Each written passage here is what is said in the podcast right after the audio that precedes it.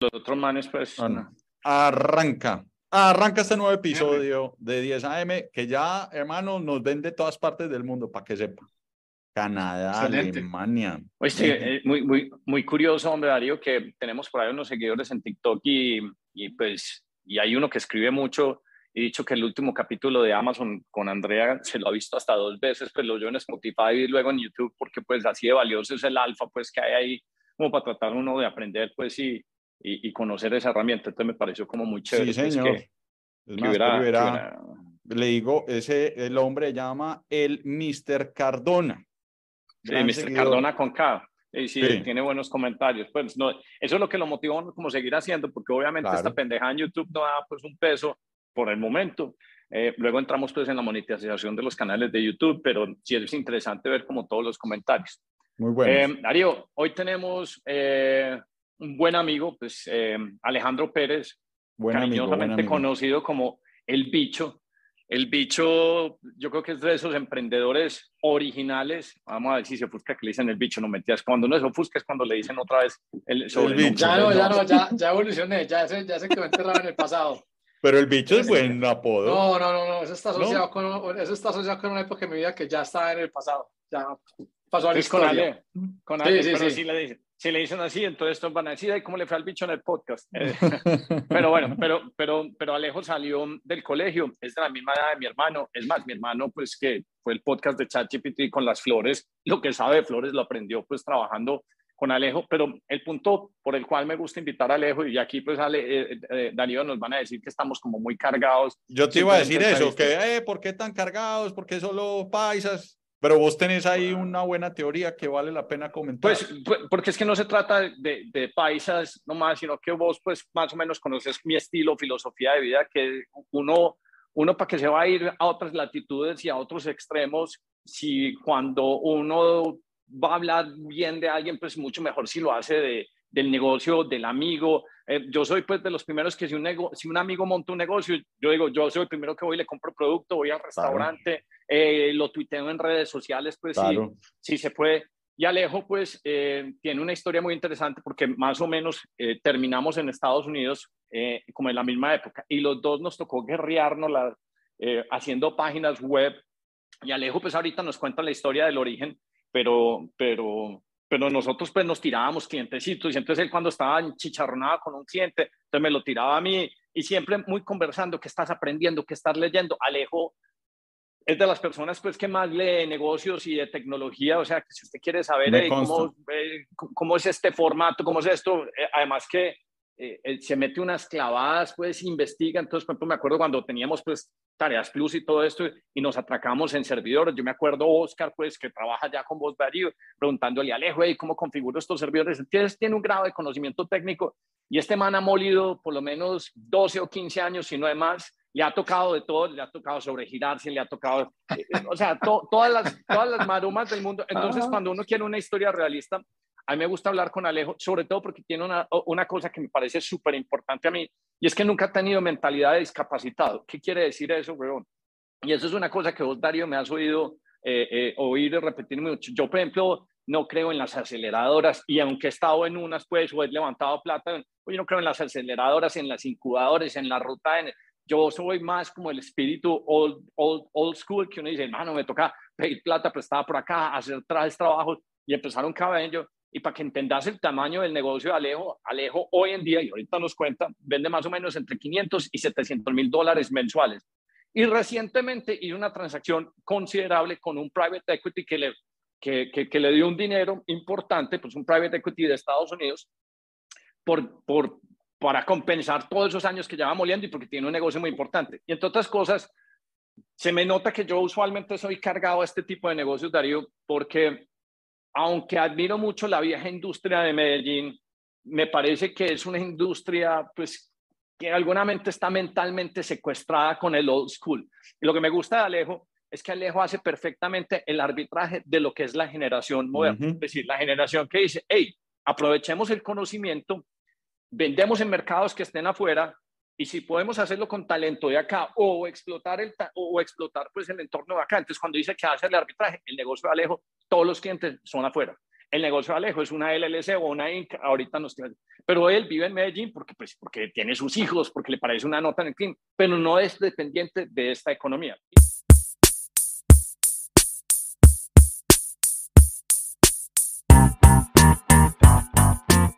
La otra cosa que me parece importante, y aquí es donde quiero dibujar unos paralelos, aunque esta introducción creo que se me está yendo muy larga, es que a este tipo de personas o este tipo de compañías son las que realmente hay que apostar. Porque es que ahorita apenas vean los números de empleados, cuánto se gana en promedio un empleado de Alejo, pues que es tipo salario ya gringo, pero viviendo en Medellín.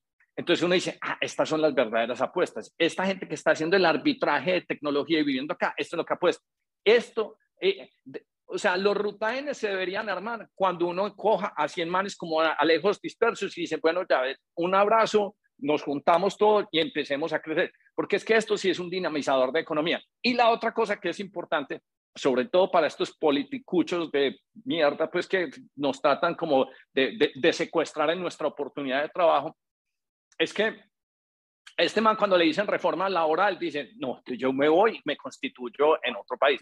Cuando llegan y le dicen X cosa, entonces dice, optimizo y pongo mis servidores.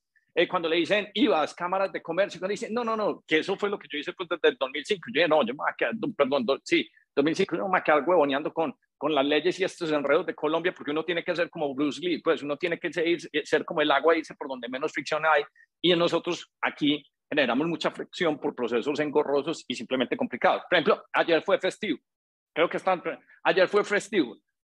Pregúntele a Alejo si la compañía de, él trabajó ayer que fue festivo o no, o no trabajó. Y es Colombia. Entonces, claro. ¿por qué? Porque, claro, exactamente. Atiende el mercado gringo. Eh, atiende el mercado gringo. Vea, pues, el camello, entonces usted tira reforma laboral y usted contrata a alguien en Colombia y dice, no, usted tiene que trabajar festivo. Ah, no, sobrecargo.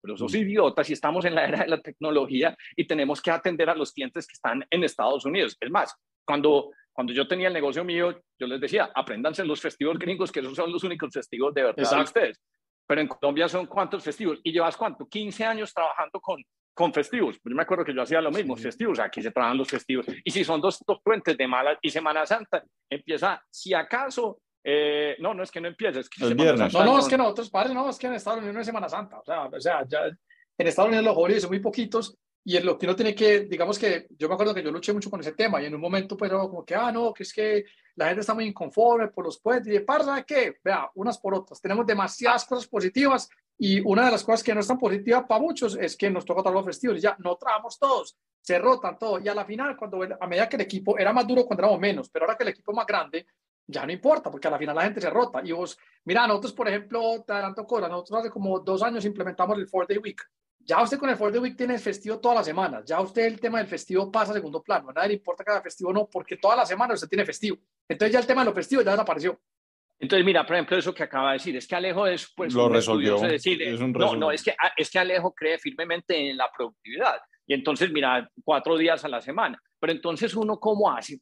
¿Cómo, cómo, cómo le dan ganas? Por ejemplo, y eso es lo que quiero, el mensaje, pues es, obviamente vamos a mirar la compañía, quién es Alejo y todo, pero eso es lo que quiero en este mensaje porque hicimos preocupados por Medellín, que entiendan que hay una parte productiva, hay unos empresarios que existimos o que nos gusta venir a Medellín, pero que no nos vamos a dejar como secuestrar por políticos que no, no o sea, que no ofertan nada. Entonces, eh, nos cambian las situaciones, no, no, hay problema. La LLC de nosotros está en Estados Unidos, nos incorporamos en Luxemburgo, todo el mundo trabaja remoto, entonces nosotros nos vamos a poner con leyes pendejas. Entonces, ¿qué reforma laboral? Ay, hermano, haga lo que le dé la grandísima, absoluta gana, pero los negocios de nosotros, de manes paisas, nos los vamos a inventar donde los podamos hacer. Y ese es el ejemplo pues que quería contar. Ibas a decir una cosa, lejos y ahorita sí te pregunto el origin story pues, de, de, de tu business. No, lo que iba a decir era que, que, básicamente uno tiene como dos opciones. Uno puede quedarse acá pensando en la minucia de lo que tiene que hacer con todo, o uno se puede enfocar en agregar valor y ya, y el resto, y cuando uno se enfoca en agregar valor, tanto para el cliente externo como para el cliente interno, esas cosas pasan a un segundo plano, a nadie le importa.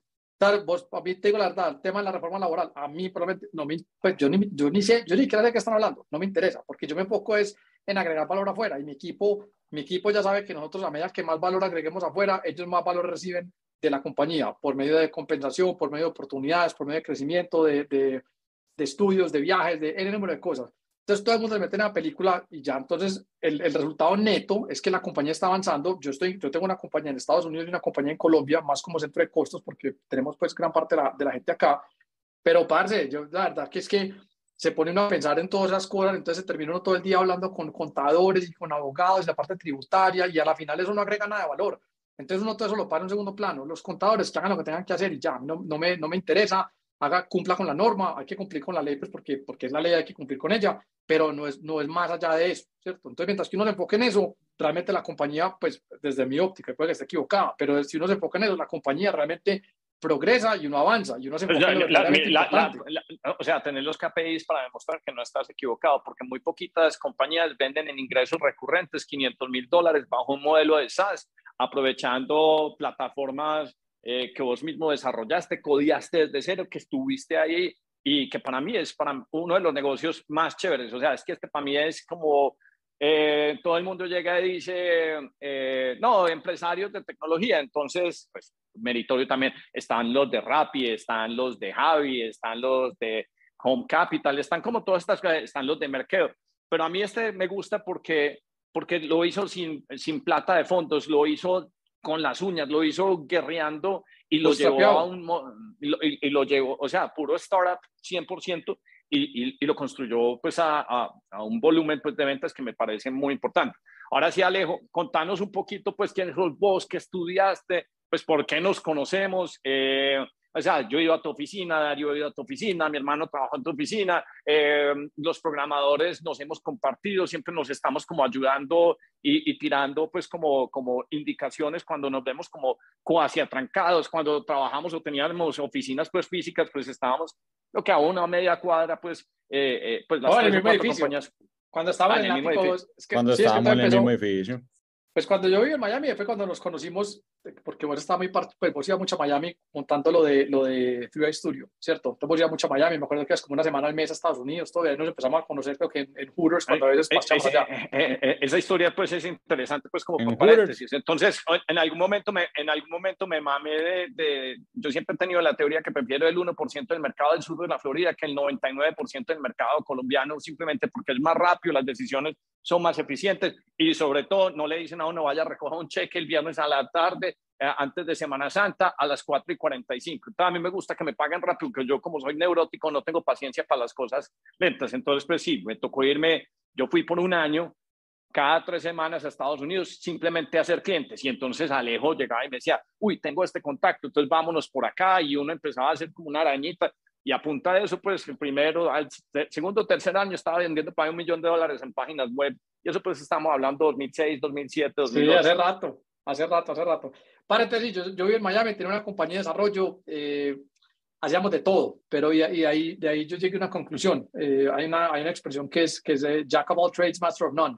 Y es como oh, la otra que se completa, no, no, no, no hay sastre rico, no hay nadie que haciendo cosas. no hay, el que, no hay un el que mucho abarca, o el que mucho abarca poco aprieta, ¿cierto? Entonces. No hay, no hay, no hay un solo sastre rico. En ese orden de ideas, para nosotros hacemos de todo, weón, de todo, de todo, todo. Y a la final eso era un enredo y siempre estábamos ahí tratando. Si yo definiera mi vida, pues de mi negocio, mi negocio cumplió 19 años el primero de abril. De esos 19 años, yo diría que por ahí unos, unos, eh, unos 14 años, de los 19, por ahí, no, por ahí unos, sí, por ahí 13, 14 años, si la mejor analogía era si yo estuviera en la mitad del mar, estaba colgado de un tronco, así, y de vez en cuando se me hundía la cabeza y la sacaba. Fueron así por ahí 13, 14 años flotando en el mar, a veces con la cabeza afuera, muchas veces con la cara sumergida, pensando que me iba a ahogar. Que, eso que acabas de decir me hace acordar de un tweet que vos compartiste, Darío, de un deportista que llega y dice, ah, entonces define success. Entonces success es, es pues los últimos tres años donde le fueron bien, pero como, como Michael Jordan, que le pues primero los nueve años de los nueve la años. liga y, y, en los últimos pues se ganó en los seis campeonatos pero entonces los primeros años y la mayoría de la gente no y entonces ahí viene un cuento de high time preference es que la mayoría de la gente es muy muy muy cortoplacista pero yo por ejemplo como Alejo me parece que es de una mentalidad tan joven y que es tan curioso yo siempre he creído que es en un espacio de tiempo, pero ahorita que mencionas, y yo, pues, pucha, 19 años guerreando y pataleando en la mitad del Pacífico. Eso y, tiene y 14 años no, colgado del, del, del así. Colgado el tronco. Ahora, por el otro lado, hay otra expresión que yo uso mucho que es It's about the journey, not the destination. Y lo que uno tiene que entender ahí es que uno tiene que soñar el día a día, porque es que al final vos llegas, vos llegas a un hito y ese hito es como, mira, la mejor, la mejor es como cuando alguien da un aumento de salario. La, la persona que da aumento de salario, pues en ese momento tenés como una, una inyección de dopamina y esa te, te, dura un par de días. Para las dos semanas ya te importa un culo, ya, ya no es importante el aumento de salario. Es lo mismo que vender la compañía o hacer una, una cosa que sea grande. En el momento que lo haces es muy bacano todo, pero son momentos que son muy, muy superfluos y realmente lo que más dura es el camino. Entonces, mientras que uno se oye el camino, es bacano, pero si uno no está oyendo el camino, la vida se vuelve miserable. Y si vos no te estás oyendo el camino, cuando estás colgado en el tronco en la mitad del Pacífico, parce, la vida se vuelve aterrorizante. Entonces, yo creo que se trata es de uno, de, de, de uno simplemente aprender a sollarse eso. Y, y, y, de nuevo, muy bacano. Hay gente que no tiene que parar por eso, muy chévere. A mí me parece que también es chévere pasar por eso, porque uno aprende un montón. Yo creo que uno aprende más tengo, yo conozco mucha gente que hace, pues, hacen bien, hacen muchas cosas, ta, ta, todo. Y yo me pongo a pedir, digo, parce. Yo, yo, soy, yo, yo, soy, yo soy como, yo no creo en los MBA, me parece una no, acumulación de cartones. No, no, yo, todo el mundo yo, yo, yo, digo. No, no, yo, no, pero a mí me gusta hacer ah, calma, calma. Tema. Yo, yo, tengo, yo tengo cero respeto para la gente que se llena de cartones, porque para mí lo único que es de verdad demostrable es, o sea, usted tiene como dos, usted tiene un, grado de posibilidades. Usted desarrolla el conocimiento puro y yo creo en la gente que desarrolla el conocimiento puro y es curioso, pero ese que va y busca la certificación del diploma, eh, lo está haciendo porque es aspiracional, no porque está desarrollando conocimiento. Sirve, para siga, todo. Siga, señor, siga, siga. Yo creo que a nivel de, a nivel de, usted va a poner una compañía, yo sí creo más de, de uno aprender las cosas. Mira, yo es más, yo creo que uno puede ser, en vez de uno ir a aprender de case studies, a uno lo van a estudiar como un case study. Yo lo veo más como por ese lado, ¿sí o no? Entonces, como que en ese orden de ideas, yo sí creo, parce, que uno aprende, es como aprender a montar en bicicleta, voy a comprarme un libro para aprender a montar en bicicleta. No, huevón, uno no aprende a montar en bicicleta en un libro. O sea, usted puede, usted puede leer teoría de cómo hacer cualquier deporte, pero usted si quiere aprender a montar en bicicleta, eventualmente tiene que montar la bicicleta y inevitablemente, es inevitable que cuando usted monte en la bicicleta, aprenda a montar en bicicleta, se va, se va a, a despencar Ahora, la otra cosa que uno también se da cuenta en ese camino, y yo me di cuenta muchas veces, la primera vez que me caí y me boté todos los dientes. Cuando me cae la otra los dientes, uno se da cuenta que es que se los puede volver a poner. Entonces, cuando uno se da cuenta que los dientes le pueden volver a poner, uno ya se sigue tirando, huevón, más agresivo, porque pues si uno se despenca, uno se puede, uno se puede volver a levantar. Y digamos que llevándolo al contexto de, de negocio, uno tiene que tomar riesgos y, y ya, y, y, hay momentos que son duros. Yo te digo, pues, que moment, años donde era parce, donde yo me acuerdo que, es más, yo tenía amigos que en Medellín les decía, me decían, eh, Alejo, tenés dólares, yo parce de una. Entonces, esa era mi forma de financiarme. Yo, les, yo venía a la nómina. Había una época en mi vida que yo pagaba la nómina y el 30-40% de mi tiempo se destina, cuando estábamos en el edificio, en el ático 2, 30-40% de mi tiempo se destinaba a pensar en cómo conseguir la siguiente nómina en 15 días. Te imagínate el ciclo eh, como, como el, ¿cómo se llama eso? El, pues como el, el, el, el, Ay, hombre, este ciclo, el ciclo vicioso que se formaba donde vos no te enfocabas en agregar valor. Entonces, parte de eso me llamó un amigo, ¿tenés dólares? Yo, padre, sí, ¿cuánto necesitas? Claro, necesito, no sé, 10 mil. Yo, de una, eh, ¿qué? ¿Me los das ya y yo te pago los pesos la otra semana? De una. Me, me, me, yo, eh, eso, me, eso mismo me pasaba a mí cuando tenía Triad Group. Entonces, la, la gimnasia financiera no sé, bestial. 20 mil, 20 mil, 30 mil dólares. ¿Y uno qué hace si tiene que pagar los 20, los 30 mil dólares? Entonces, mi única forma, le decía, yo salgo y vendo más. Y entonces, a uno, pues, el, el, el down payment de 20 o 30. Entonces, yo como un loco manejando por la 95, buscando el que hacía ya. Era como, era como un semi, era como el semi Ponzi. Es, un, un Ponzi al revés, un Ponzi interno. Es, es, había que, había que vender para poder pagarlo de ya. Pero no, Exacto, un Ponzi, es, un, es, un, es un Ponzi al Haciendo revés. factoring. No, Para, yo hice factoring, y, hice factoring y una vez también me embalé porque hice, hice como un factoring del factoring. Porque no, no, eso era horrible. Pero un man del factoring que era amigo mío me pilló y me dijo, hey, ¿cómo es que está viendo como factoring de la factura que tiene factoring? Y no, es que, o sea, no, es, que, pero, pero te digo, hey, mira, pero, pero, pero me encanta. Y, y, y, pues con Hernán lo hemos hablado mucho y, y, con vos también. A mí me encantan mucho tus historias. Primero porque uno se ve reflejado inmediatamente, pero lo otro es ese espejo o ese vidrio que quieren vender del emprendimiento, bueno, que es una berraquera, sí, que, que ser tu propio jefe y que ya uno la logró y no hay que, marica. No, y eso, mito, y eso estamos hablando de una escala, o sea, eso es todo el mundo, todos los que están montando negocio, bueno, eso es así. O sea, es muy Alejo, poco yo, yo, cuando, los casos de éxito exacto. inmediatos. Cuando yo tenía 30 años, yo ya tenía carro, casa, o sea, ya había hecho inversiones, todo pagado, cero deudas, huevón, y se acabó la plata, huevón, y arranca a vender la casa, el carro, todo otra vez a hacer. Porque el último, es que eso es lo que la gente nunca piensa. Cuando uno está pagando las nóminas, la última no nómina, la última no se nómina paga que uno, se paga, uno del último. uno se paga, que, ¿Sabes yo por qué me empecé a pagar nómina? yo le dije, ¿por qué me empezó a pagar nómina? Porque yo durante, vea, yo me casé y yo no me pagaba nómina, pero nada, o sea, nada, era una locura. Y yo me empecé a pagar nómina porque una vez hablando con alguien me dijo, eh, Alejandro, ¿y ¿cómo te pagas? Y yo todo orgulloso, no, yo no me pago nada. Y yo todo orgulloso, porque pues, porque sí o no, yo estaba metido ahí, tan, tan. Me dice, padre, entonces que su compañía realmente no vale nada. Yo le dije, pero ¿cómo así? Mío, es que vea, si yo fuera a comprar su compañía ya, yo tendría que tener una persona como usted para que, para que esté, obviamente, no tiene que usted, pero alguien que sea parecido a usted para que pueda manejar la compañía. Y si usted no le paga nada, quiere decir que su compañía no es viable, porque no soporta una persona ni siquiera como usted. Entonces su compañía de por sí no existe, pues no, no, es, no, es, una compañía real. Y yo decía, uy, a partir de ese día yo me empecé a meter en la nómina. Entonces, claro, uno, uno, ahora, estoy hablando, ya estábamos, ya habíamos, ya teníamos productos, ya estamos avanzando, ya teníamos tracción, pero no tiene que meter en la nómina. Pero inicialmente, lo que dice Hernán es, lo que dice Darío, parce, uno cuando arranca, el último que se paga es uno. Y yo me acuerdo y, es más. Y, y lo chistoso es que la gente no está pensando, bueno, ¿y este man cómo llevaba plata? Porque es que uno vive, o sea, el emprendedor tiene que vivir, tiene que pagar claro. tiene que pagar EPM, tiene que, o sea, marica. Sí, lo que pasa es que. Imagínese, que, imagínese lo que uno tiene que hacer para eso. Yo, la, expresión, la expresión en inglés es running on fumes lo que hablan de los aviones, we're running on fumes, es como que, parce, ya, ya no se acabó la gasolina, uno está con el vaporcito que va saliendo, con eso se va yendo, y uno lo que tiene que hacer es asegurarse que por lo menos tenga el vaporcito de la gasolina. Si se acaba el vapor de la gasolina, el avión se estrelló, pero mientras que uno tenga el vapor, el avión, el avión medio flota, pues medio planea, pero sí, es, es, es un tema... Pero sabes que, mira, yo estos días tenía un amigo que, que, se retiró de una compañía grande, gerente de una compañía grande, y el man es un cambio fuerte porque se, se montó fuera de su propia compañía y lo había hecho en el pasado una vez y me dijo, no, mira, es que, o en otra compañía hace como 10 años, no, mira, es que voy a hacer esta compañía, yo que ya tenemos tanto en contratos. Y yo, y yo le paro, yo le digo la verdad, usted una vez monte la compañía, haga la cuenta, por lo general, usted va a estar dos años, yéndole bien, dos años sin ganarse un centavo, yéndole, o sea, pero yéndole bien, puede que sea, puede que sea mucho más. Haga esa cuenta. Y no, tip número uno. Y tip número dos, todos los contratos que todo el mundo le dijo que le iban a dar, que todo, no cuente con eso, porque la realidad es que usted saca la compañía y todo el mundo sale cara gallina. Esa es la otra realidad. Y, eso, y entonces, claro, hizo la compañía y efectivamente se, se, eso no funcionó. Y ahora lo volvió a hacer hace como tres años, justo antes de COVID. Este man renunció pues al, al CEO de una compañía como en febrero, justo antes de COVID, que ya pues yo creo que fue el momento perfecto, porque si no le hubiera tocado chupar ya todo COVID, porque nadie quiere ser pues el CEO que abandonó la compañía en la pandemia.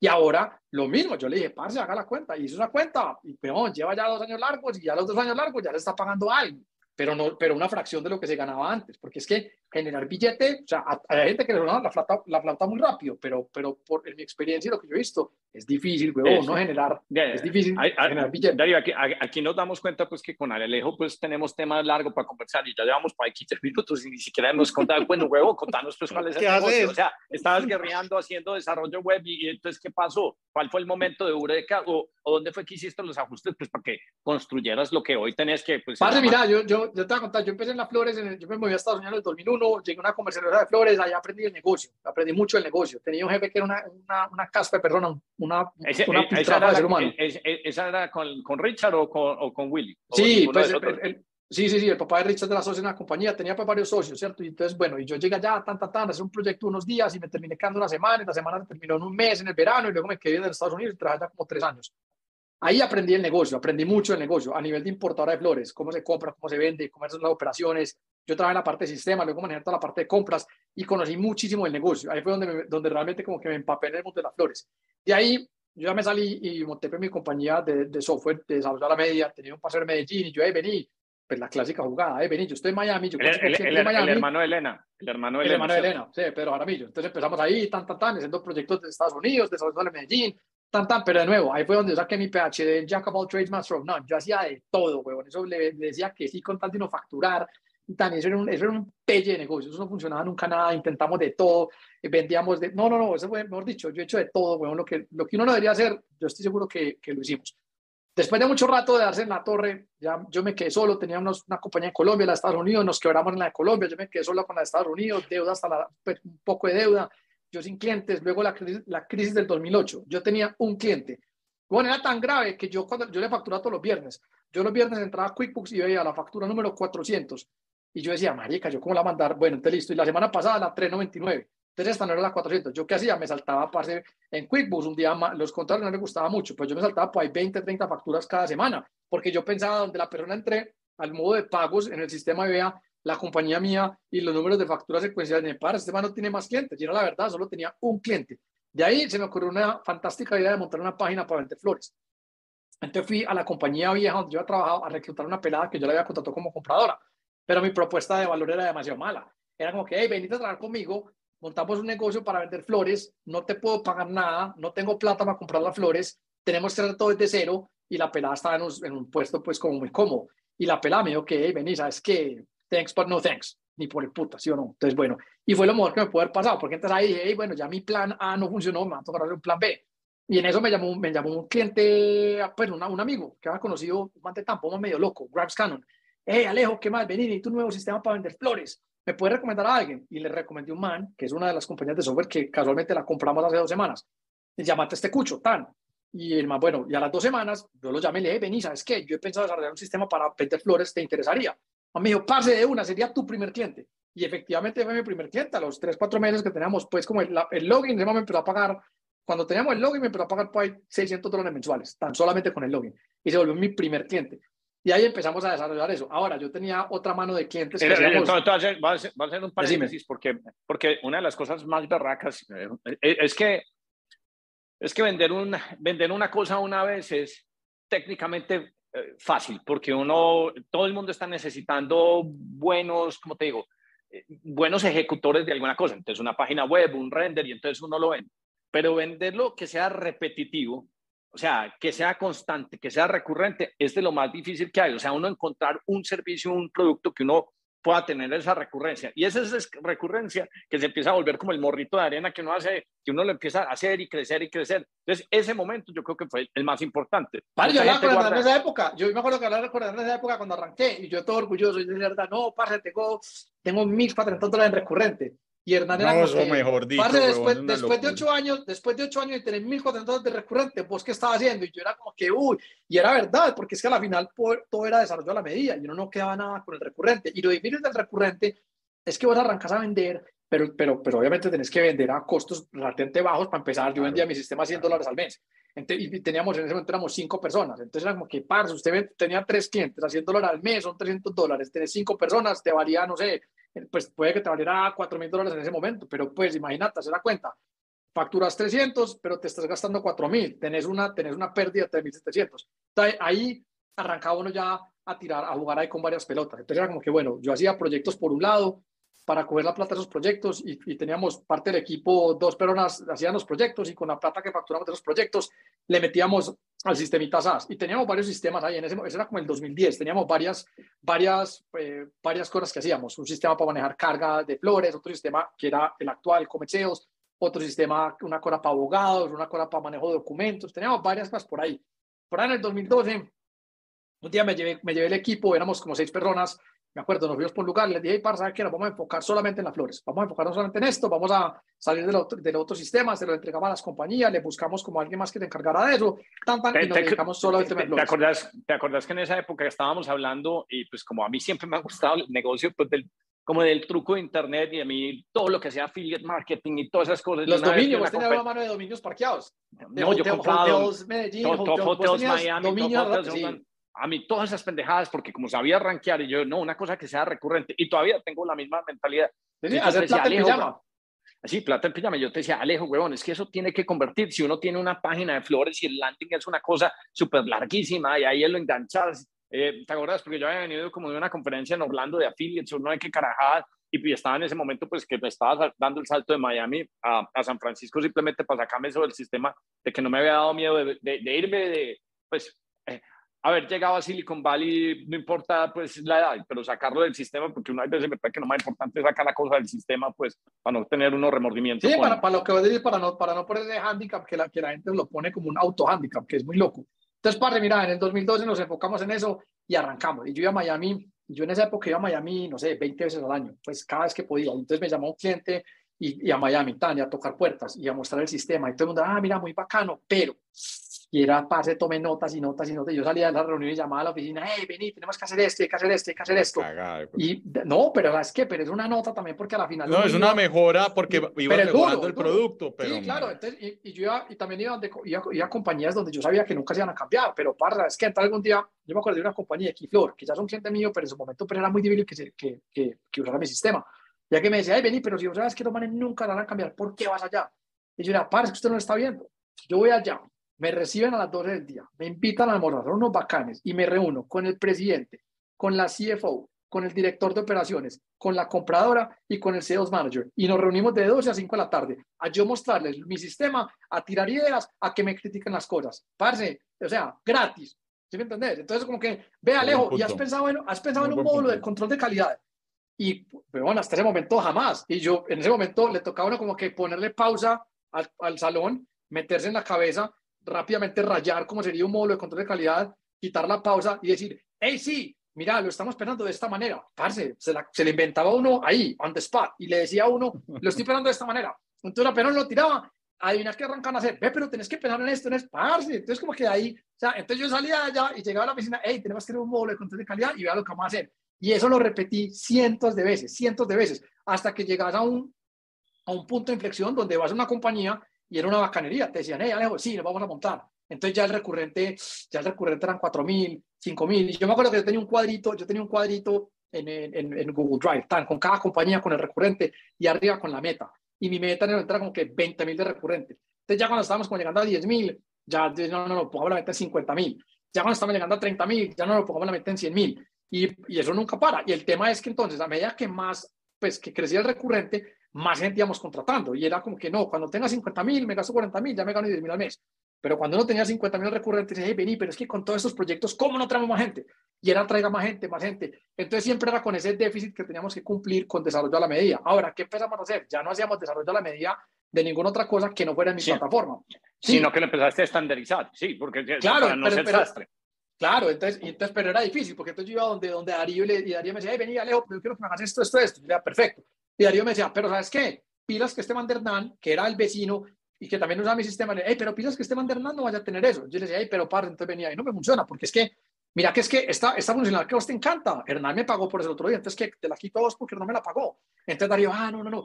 Y era un tema psicológico donde yo logré convencer a mis clientes a que nos pagaran por desarrollar cosas en el sistema que yo volvía público para todo el mundo que usara el sistema.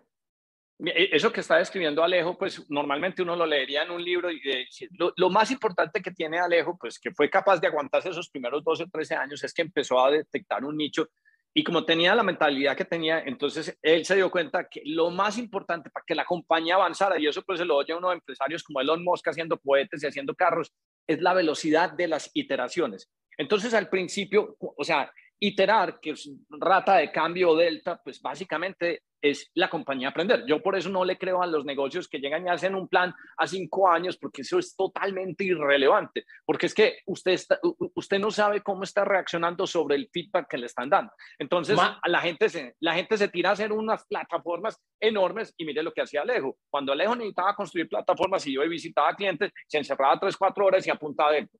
Y lo otro importante es que cada vez que hacía un delta de cambio o una iteración, decía, bueno, ¿cómo la estandarizo? Y se la agrego a mi plataforma para que la próxima vez que me pidan esto, digo, no, eso ya está normalizado y es en este formato que se vende. Exacto. Y entonces, la otra eh, cosa... Eh, y, ahí es donde está, el, eh, donde está el efecto compuesto. Entonces, ese cambio, esa normalización, y luego eso se va volviendo recurrente. Entonces empezó 5 mil, 10 mil, 50 mil, hasta que hoy, pues hoy en día tiene 500 mil dólares en, en, o más pues en ingresos recurrentes más los de las transacciones, pero seguí para no desviarte, sino que quería hacer... No, no, no, entonces, entonces digamos que era eso, era, era, ese era como que el juego, y entonces después era convencer a los clientes para hacer proyectos para poder seguir financiando como ese crecimiento donde, donde porque el recurrente, digamos que la métrica siempre era, los gastos recurrentes siempre eran más altos que, que los ingresos recurrentes, entonces tenías un delta que era un déficit de lo del recurrente, que había que cubrirlo con desarrollo a la medida, pero el desarrollo a la medida es una mierda es una mierda, es porque Aparte, aparte de eso te desvía. Entonces, como que a veces nos tocaba hacer como que, yo me acuerdo durante muchos años, años, era como que, padre, vamos a hacer esto y, no, y a, largo plazo nos aumentamos más, más, transacciones, más recurrentes, todo.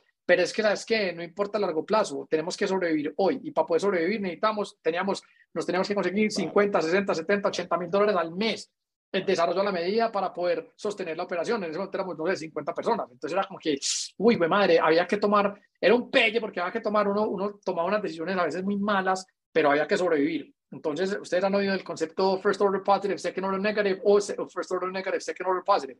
Ahí muchas veces tenía que ir por el uno por el first order positive.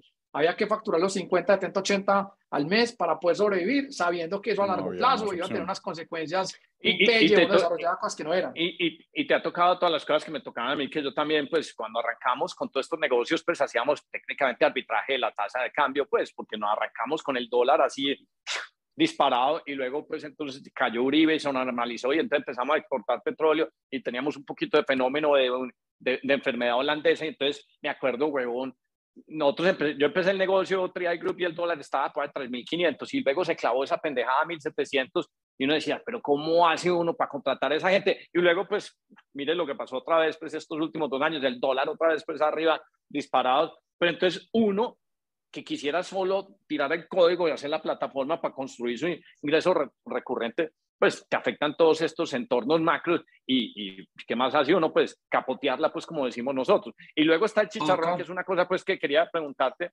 porque una de las cosas que más me frustró a mí de, de, pues, de tener una vez fue mi mamá a mi, a mi, oficina, pues cuando estábamos en el ático, y contó como 30 personas y me dijo, te está yendo muy bien. Y yo, ¿dónde decís que me está yendo muy bien? No, no, porque tenés como 30 empleados. Y yo, ¿eso te parece bien? Y yo te digo, pues que para mí es, es, como una extensión de sufrimiento la que genera pues contratar toda esa gente, porque una de las cosas pues que estando, que me parecía la más desgastante que vender en Estados Unidos, y es una cosa que yo siempre he dicho, el problema más grande que hay cuando uno contrata gente acá es que aquí la gente no habla inglés. Y eso para mí es un limitante muy berraco. ¿Vos cómo pero para, es que eso ha, para, mira, eso ha cambiado un montón. Pero mira, como, sí, sí, pero es que ahorita tenemos otro... otro no, sí, sí, pero yo te digo que... Ah, no, no, parce, Pero vos cómo has hecho... Cabeza. Para, mira, era, era, antes era tan difícil que, que era, uno tenía un par de personas que hablaban inglés bien. Yo me acuerdo que en tu caso tenía a Mimi, y yo tenía en mi caso a Esteban, a Nacho, y era como que era raro tener personas que hablaran inglés bien. Y en esa época también era como mal visto tener la compañía fuera de Estados Unidos, no, no era como aceptado. Entonces yo iba donde muchos clientes y me decían, Alejandro, qué bueno que estás acá, porque es que, o sea, nosotros no queremos hacer yo, negocios. Yo, yo, a todos en los fakeados les decían, hey, miren el clima para que crean que estamos en Miami. Y, y miren esta historia. Entonces yo les decía como que, no, sí, entonces Alejandro, no, es que nosotros no queremos estar con las compañías que hacen desarrollos, por ejemplo, como en Colombia o esos países por allá todos raros.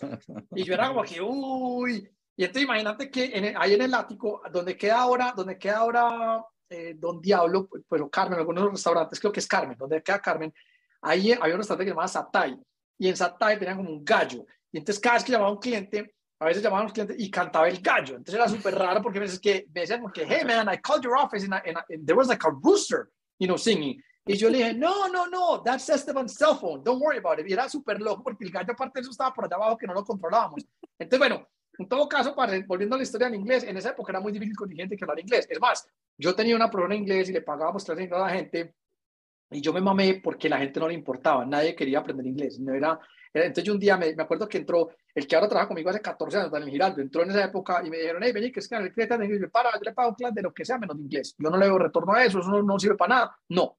Y finalmente Daniel se fue por su cuenta a Inglaterra un año y medio a pedalear por allá, a aprender inglés y ya habló inglés perfecto.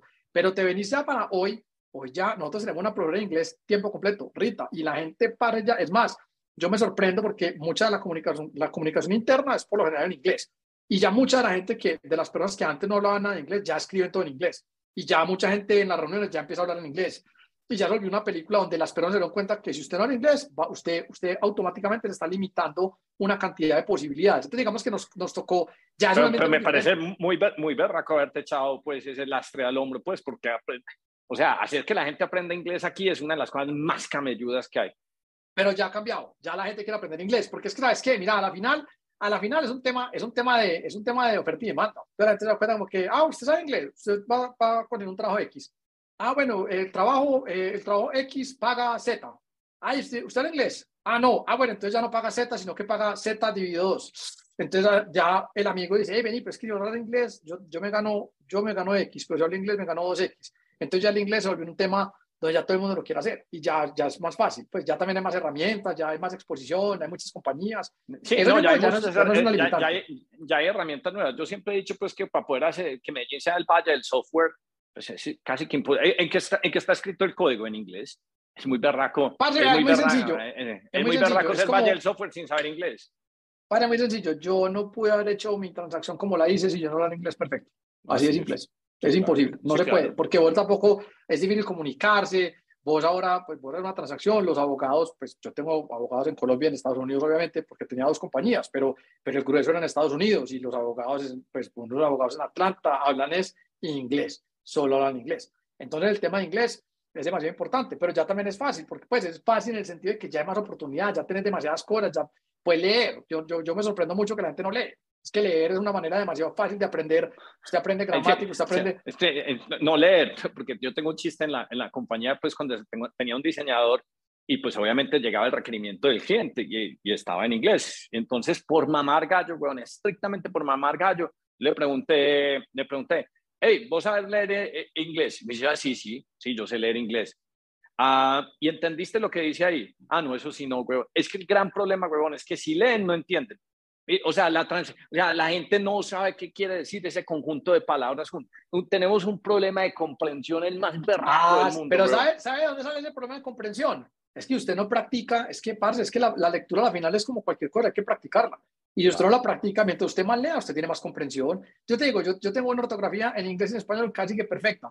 ¿Y es por qué? Por leer, leer, leer, leer, leer en inglés y en español. Y vos lees, lees, lees, aprende gramática, aprende ortografía, aprende adquirir conocimiento. Todo leer es demasiado es más, ya existe Amazon Prime que llega hasta acá, es que existe Kindle, existen libros digitales. Hoy por hoy, mi teoría es, si usted hoy por hoy no quiere aprender, es porque usted no le da la gana. Así de simple. Entonces ya no aprender no es como que, ah, no, yo no tuve la oportunidad, yo no pude, no, es porque usted no la gana. Es que uno, uno, uno, uno, debería poder contratar a la gente, en vez de hacer esas entrevistas que no dicen absolutamente nada, uno decir, hey, ¿sabes qué? Mostrame el search tuyo de Google en los últimos tres meses. Y si tenés un servicio de suscripción, entonces mostrame el Kindle.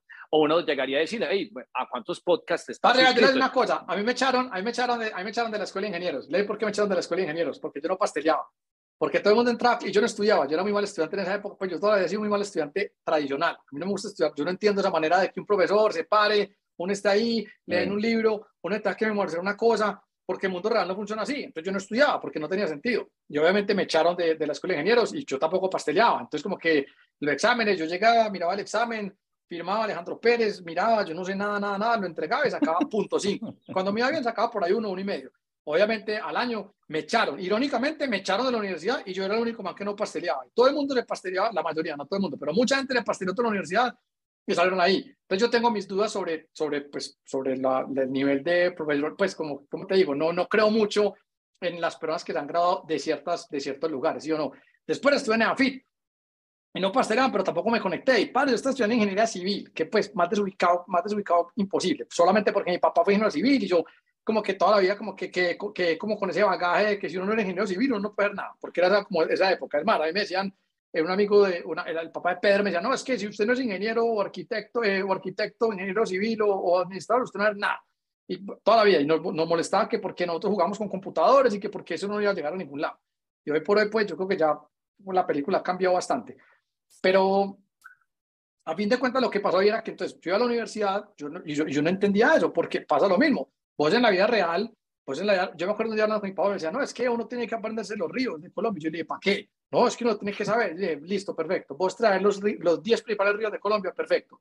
Yo no me sé ni, yo me sé tres, pero yo tengo la capacidad de encontrar los 10 principales ríos de cualquier país, región o lugar del mundo en cuestión de segundos, porque sé buscar.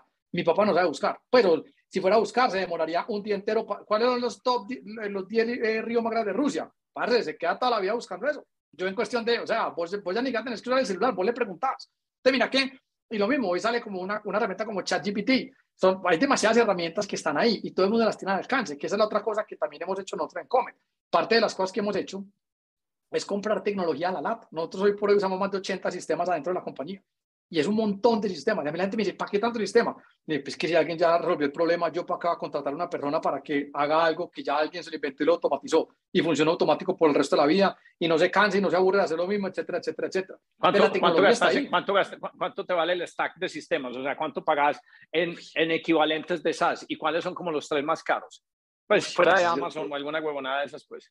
No, Amazon, pues a ver, ¿cuánto nos gastamos nosotros al mes? Yo no sé, en stack de tecnología, por ahí 80 mil dólares, 100 mil dólares, no sé, algo por el estilo. No te daría el dato, pues no me lo sé, pues, para mí no es relevante. No, no, pues, eh, el, el, orden pero sí, por encima. Y digamos que, que sistemas pues, grandes, parce, el ERP, yo tengo un ERP que me vale 65 mil dólares al año. Entonces a mí, a mí me decía una vez un CFO, oye, venimos, ¿para qué tienes eso? Le para, porque es que mi ERP funciona solo. Factura solo, cobra solo, aplica pago solo, eh, todas las transacciones de los diferentes sistemas externos de, de, PayPal, de todas las cosas de mi sistema, todo. Nosotros hacemos procesos en otra herramienta que se llama Workato, que es un automatizador. Es como una herramienta que permite ah, si algo pasa en Salesforce, entonces vaya acá al ERP y saque es, este es, como, es, es, como un Zapier, pero... pero parce, es un Zapier, pero versión... Parce, Zapier para adultos. Parce, Zapier para adultos. Zapier producción. Entonces vos, vos, okay. vos arrancar a coger todas las herramientas y la clave es, la clave es orquestarlas. Pues Salesforce, yo soy, un, yo soy amante de Salesforce, pues CRM en general, no importa cuál, yo me casé con Salesforce. ¿Por qué? Porque Salesforce es una, es una máquina, eso, eso puede ser lo que sea. Nosotros, mira, yo llevo usando Salesforce 15 años y me considero muy profundo en Salesforce. Y cada vez que entro encuentro cosas nuevas que no sepa qué son. Es la cosa más loca del mundo. Toda mi compañía gira alrededor de Salesforce. Tenemos 20 aplicaciones integradas con Salesforce. Todo funciona por Salesforce. El, para manejar, nosotros en un momento dijimos, hagamos, una, hagamos una, como una versión de Comet como para hacer un command and control para poder manejar los clientes. Y dijimos, parce, no, ¿para qué la vamos a hacer? Hagámosla por Salesforce y todo por medio de APIs, por medio de Workato nos conectamos con Comet. Entonces te doy un ejemplo práctico. Un cliente que paga con cheque, que tengo muy poquitos, no pagó o se atrasó, lo que sea, ¿cómo hacíamos para que para poner la cuenta en past due? Entonces, cuando es con tarjeta de crédito es automático, la tarjeta no paga, eso llama un webhook, el webhook, el webhook llama un API, en Comet, el, pone la cuenta en past due, etcétera, etcétera. Pero cuando es manual, ¿cómo lo hacíamos? Cata la financiera tenía que ir alguien del equipo de desarrollo, que tirar un query para actualizar, parce, qué dolor de cabeza. ¿Qué hicimos? Vos te metes en Salesforce en la cuenta, hay un checkbox past due, Cata entra, lo, lo activa, cuando guarda, eso le manda un, hace un llamado por la API a Comet, pum, pone la cuenta en past due y activa todas las vainas. Entonces, mira que a la final es como, como poner una cantidad de dominós, que si vos los pones suficientemente cercanos, cuando un dis uno, todos se tocan. Si los pones muy separados, un dis uno no haces nada. Se, diste uno, se cayó uno.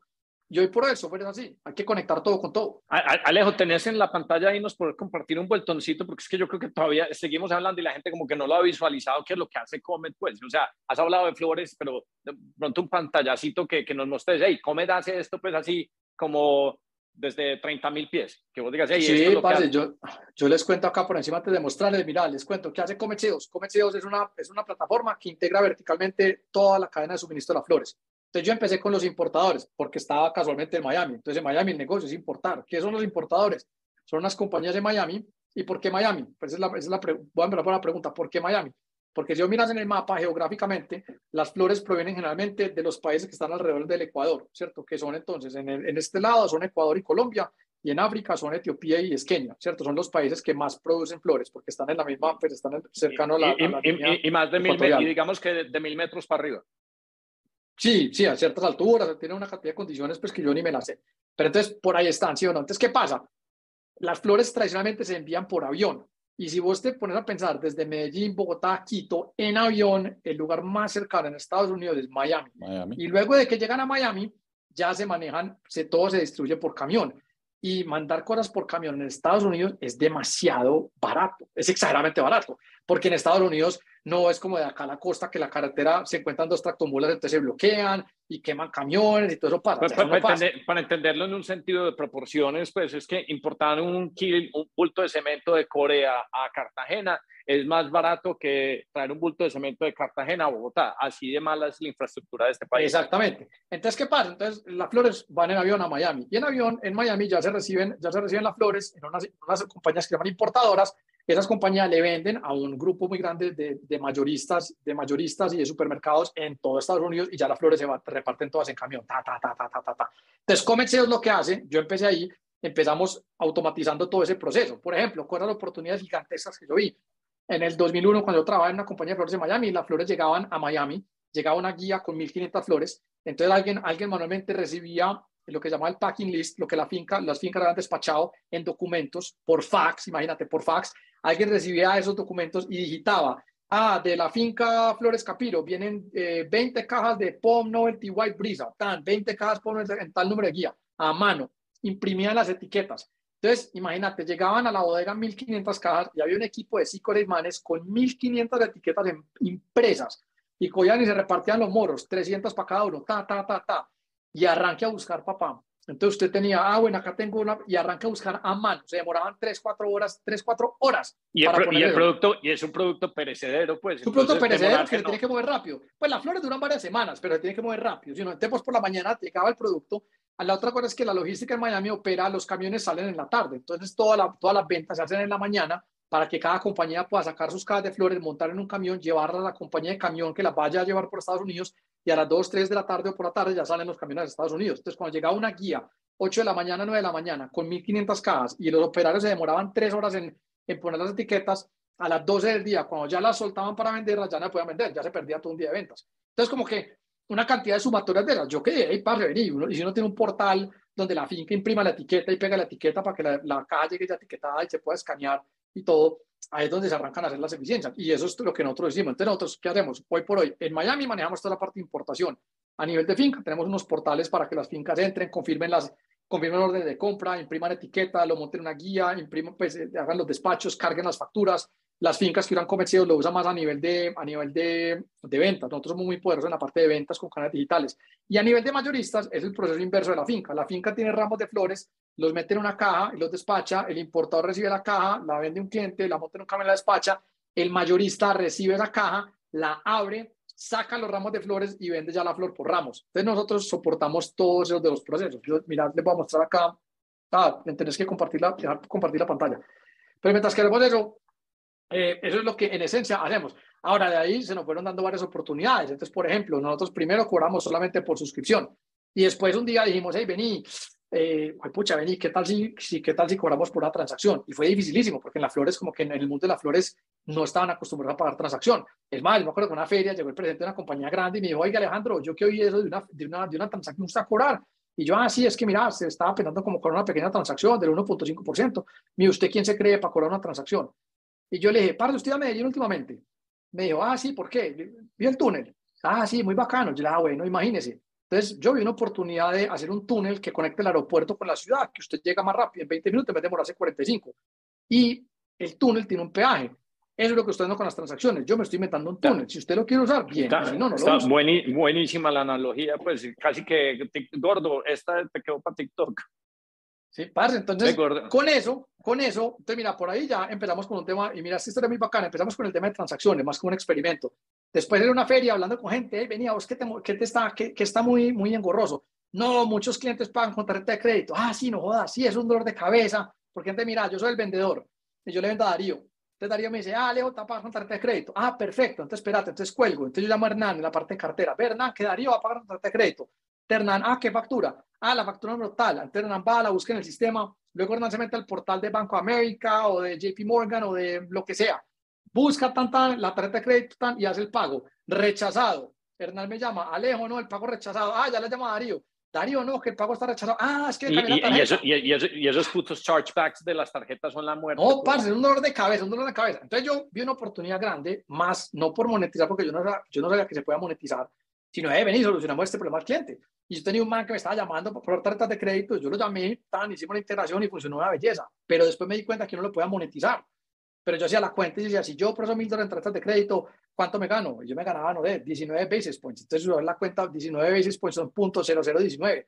.0019 por mil no es nada. Entonces era como que ahí nunca vamos a ganar nada. Pero no había pensado en que no podía mover volumen. Y arrancamos a sacar accidentes. Esto fue una de las cosas accidentales. Empezamos a sacar el, a integrar la tarjeta de crédito en todas las partes del sistema, en el e-commerce, en la parte de order entry, en la parte de cartera, con la parte con terminales, con todo. Y de un momento a otro, ¡pum!, eso se, disparó. Y yo no caí en cuenta, pero pues si vos te ganas 19 basis points por cada millón de dólares que proceses en tarjetas de crédito, pues te ganaste 1900. Entonces ahí es donde de un momento a otro eso se disparó. Y hoy por hoy, lo que son tarjetas de crédito y transaction fees, hoy por hoy representan el 30% de los ingresos de nosotros. Y cada vez subiendo más, con una ventaja muy grande, muy superior a las transacciones que no tenés un techo. Es decir, yo tengo compañías que me pagaban a mí 40 usuarios hace 5 años. ¿Y sabe cuántos usuarios tienen hoy? 40, o 41 o 39. Se quedan ahí, tan, tan. Pero, pero si tiene más volumen, no, no, hay techo. ¿sí? Parce, pero yo miro ese cliente, un cliente que me pagaba a mí hace 5 años 4 mil dólares, hoy me paga 4.500, 5 mil dólares, lo que sea, porque ya tenemos un incremento anual. Pero, pero es muy parecido. Pero mira ese cliente con transacciones, ese cliente ya nos paga 10, 12 mil dólares por las transacciones, porque ya, por ya, ya, le ya, ya, se puede, ya se puede compartir la pantalla. Sí, ya lo pueden. Pues, te comparto Dale, acá, píllate. Mira, esta es la plataforma. La plataforma de nosotros, mira, sencillita. La interfase, la interfase, no, no, la interfase. Alejo, te, te, es que viéndola acá, te, te acordás, huevón, que Alejo, no, es que eso tiene que ser sencillo como FreshBooks, ¿te acordás? Tener los tabs. Parce, ¿sabes qué es lo más loco? Vean, yo, yo un día como que, ¿cómo hacemos el diseño? Tanta mierda me ha recomendado a mí Facebook. Si yo lo vi, entonces yo vi Facebook y yo le dije al diseñador que tenía el botón, le dije, para que fusile el estilo de Facebook. Eso es Facebook. Los azules, el botón verde, todo, todo me lo fusile de Facebook, porque yo le tengo una teoría en esta vida y la teoría es que uno tiene que reinventar la rueda. Cuando uno ve que alguien hace algo bien, uno simplemente coge eso y lo copia. Entonces, mira, este es el sistema y lo que nosotros hacemos, a diferencia de otro sistema, es que es un sistema que es rápido, este es un sistema que es snappy, este es un sistema que funciona, todo lo que tenemos acá funciona, funciona las cosas funcionan, cargan, cargan rápido, ¿cierto? Entonces acá, vos tenés acá, no sé, open, lo que sea, las pantallas que tengamos, todo acá es rápido, ¿cierto? Acá en temas de cartera, esta es la página más pesada porque esto cuando vos la cargaste, bueno, y este es el demo que tiene facturas de hace, de hace yo no sé cuántos miles de años, pero mira, un cliente nuestro va a facturar, aparte de eso que mira que muchas de las cosas son por teclado. Tengo acá, tan, con este cliente, tan, al aire me aparece esto, los productos, yo acá puedo coger acá, pues no sé si me va a dejar acá, sí, mira, yo puedo vender acá, acá estoy haciendo ventas, es una venta rápida, yo aquí ya tengo esto, tengo ya la factura, ya puedo, o sea, cuando yo le doy aquí confirmar esto, o sea, automáticamente, asumiendo pues que, bueno, es que me falta ver esto, mira, yo confirmo las facturas, entonces cuando esto lo tenemos integrado con las bodegas, mira, ya confirmó la factura, me genera una orden nueva, si me voy para acá para la página de shipping, aquí ya está la orden planeada. Yo a mí, a, mí, me gusta hablar, a mí me gusta, como yo no tengo paciencia y como yo soy igual de acelerado a Alejo, entonces me gusta hablar con Alejo porque es como si estuviera hablando con alguien que anda en la velocidad del cerebro mío. Yo creo que la conmigo mismo, lo estoy hablando conmigo mismo. Yo, yo, creo que la gente después de oír esto van a sentir, pero ¿por qué estoy tan cansado? Porque es que se mapa a 120, huevo. Para meter, mira, por ejemplo, yo, yo creo que la productividad de las compañías aumenta mucho cuando la gente no usa el mouse. El mouse es el enemigo número de la productividad. ¿cierto? Entonces, en ese orden de ideas, acá todo le puede por teclado. Mira, settings. Yo endo un botoncito acá y me aparece una ventanita, me voy para settings y me abren las settings. Y tenemos muchos settings. Entonces, en la parte de settings, yo puedo hacer una búsqueda y me busco para e-commerce. Entonces, me buscan acá los settings que tengan que ver con e-commerce, por ejemplo. Entonces, mira, e-commerce settings, tan. Y me abren todas las opciones que tengo para el tema de e-commerce, tan, tan, tan. Todo eso lo tenemos acá. La otra cosa que le hemos metido, le metemos mucho al tema de la documentación. Parce, para mí la documentación es demasiado importante. Entonces, mira, usted que en este Knowledge Base nosotros tenemos acá todo el sistema está documentado. Tenemos, yo no sé, 1100 páginas de documentación, donde cada una de las cosas que tenemos está documentada step by step, todas las cosas, que también le quita un, un montón de dolor de cabeza al equipo de servicio al cliente, porque cuando un cliente llama, todo está documentado. Entonces, ah, en la parte de ventas, mira, ah, que en la parte de order entry, acá tenés todo lo que puede, ah, que cómo hago que automatic billing, acá está todas las cosas, qué se hace, qué artículos están relacionados, una cantidad de cosas están todas conectadas. Entonces el sistema también es, el sistema también tiene como toda esa ayuda contextual. Vos te metes acá, no sé, en eh, EDI Shipper Accounts y en muchas partes, en muchas partes, voy a buscar acá, bueno, acá no la veo, pero en muchas partes está como, ah, mira, what's this? Entonces, what's this? Y te explica qué es, de una manera que sea como lo más eficiente posible. Eso, digamos que eso es lo que nosotros hacemos. Y en esencia es una sola plataforma. Digamos que el cambio grande fue que nosotros nos dimos cuenta. Padre, mira, Hernán también, aunque no crea, tuvo mucho que ver con esto porque Hernán un día me mostró mi Basecamp. Y yo conocí Basecamp por Hernán. Entonces lo empecé a usar. Tanta y monté un proyecto en Basecamp. Entonces yo entraba y me logueaba en Basecamp. Y después cuando fui a hacer una cosa con Three Group, creo que fue el primero, Hernán me va, ah, listo, te vamos a agregar a Basecamp. Tú, y yo me logué a Basecamp y por primera vez me decía, ¿usted quiere conectar a Comet Sales o se quiere conectar a Three Group? Y yo era como que, uy, ¿cómo? Con el mismo usuario y contraseña ya me puedo conectar a dos compañías separadas, a NX y yo. Y eso fue uno de los secretos del éxito de Comet de Chepa. Hicimos el mismo modelo. Entonces, cuando empezamos con el e-commerce y nuestros clientes em, empezaron a invitar a sus clientes, un mayorista empezaba a comprar de la compañía, del importador A. Y luego, cuando el importador B invitaba al mayorista, cuando el mayorista se conectaba, ya le decía, ¿a qué compañía quiere conectar? ¿A la A o a la B o a la C? Hoy por hoy tenemos mayoristas que entran y tienen 30, 40, 50 compañeros que se conectan. Entonces ya el mayorista, cuando alguien más le, le manda, Darío le manda una invitación de su sistema, el mayorista le dice, parce, no, si usted no está convencido, yo no le quiero comprar. ¿Para qué? Qué pereza, porque yo no quiero conocerme otro sistema.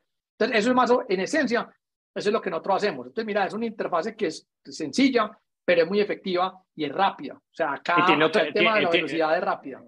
Y tiene otra cosa, pues es que una vez un cliente se siente cómodo, acá pues la fidelización, pues eso, migrar a otra plataforma le debe producir 300 dolores de cabeza. Aparte, aparte, de, aparte de, hay otra estrategia que nosotros utilizamos, es la siguiente, te la voy a mostrar.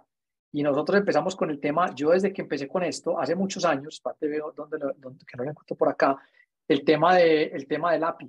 Entonces, mira, nosotros qué hicimos, mira, hace, espérate, ¿dónde está esto? ¿Dónde está lo del API Integrations? Espérate.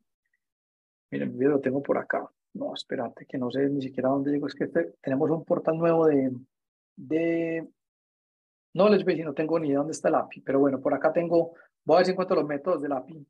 Y te voy a mostrar acá, espérate, me vuelvo acá al homepage. Entonces, mira, parce, ¿qué hicimos nosotros con el API? Sacamos acá, API. Entonces, mira, sacamos un API tan grande y empezamos a explorarlo, tum, tum, tum, a expandir, expandir, expandir. Hoy por hoy tenemos más de 200 métodos en el API. Entonces, ¿qué hacen los clientes de nosotros? Un cliente nuestro quiere crear una factura desde afuera, tan, aquí hay un método del API. Entonces, mira, acá te dice, cualquier transacción que se haga por el API, cobramos una transacción del 1.5%.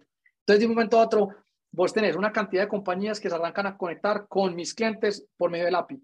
Y de la manera que yo lo veo, si cada cliente nuestro fuera un barco, por cada conexión que externa cada uno un API es como tirar una ancla nueva o como amarrarse a otro punto. Eso, eso, eso, eso me parece una putería y para que la gente lo vaya pensando como en un contexto diferente. Entonces, por ejemplo, a mí me da mucha risa cuando yo leo, por ejemplo, unos ultra gurús que llegan y dicen, Elon Musk es un huevón, pagó 45 billones por esa compañía, se va a quebrar, ese man no sabe. Yo, ¿Cómo hacen para alegar contra un huevón que evidentemente tiene coeficiente intelectual por cinco de lo que aspira cualquier persona a tener? Es que yo creo que el deporte favorito de la gente es opinar sin conocimiento.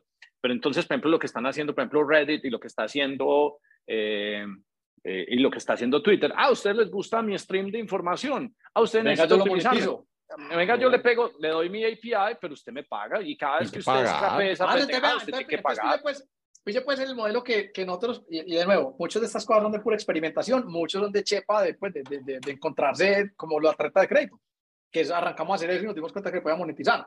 Entonces, por ejemplo, vos le cobras a un cliente para que use, le cobras una suscripción para que use tu sistema, tan, lo empieza a usar. Entonces, como lo empieza a usar, le das unos métodos para que pueda vender más, pero entonces cobras una transacción, tan, entonces ahí también ganas. De esa transacción le permitís que reciba pago con tarjeta de crédito, tan, también ganas por ahí. Y ahí hay, una que estás haciendo, estás recopilando una cantidad de información.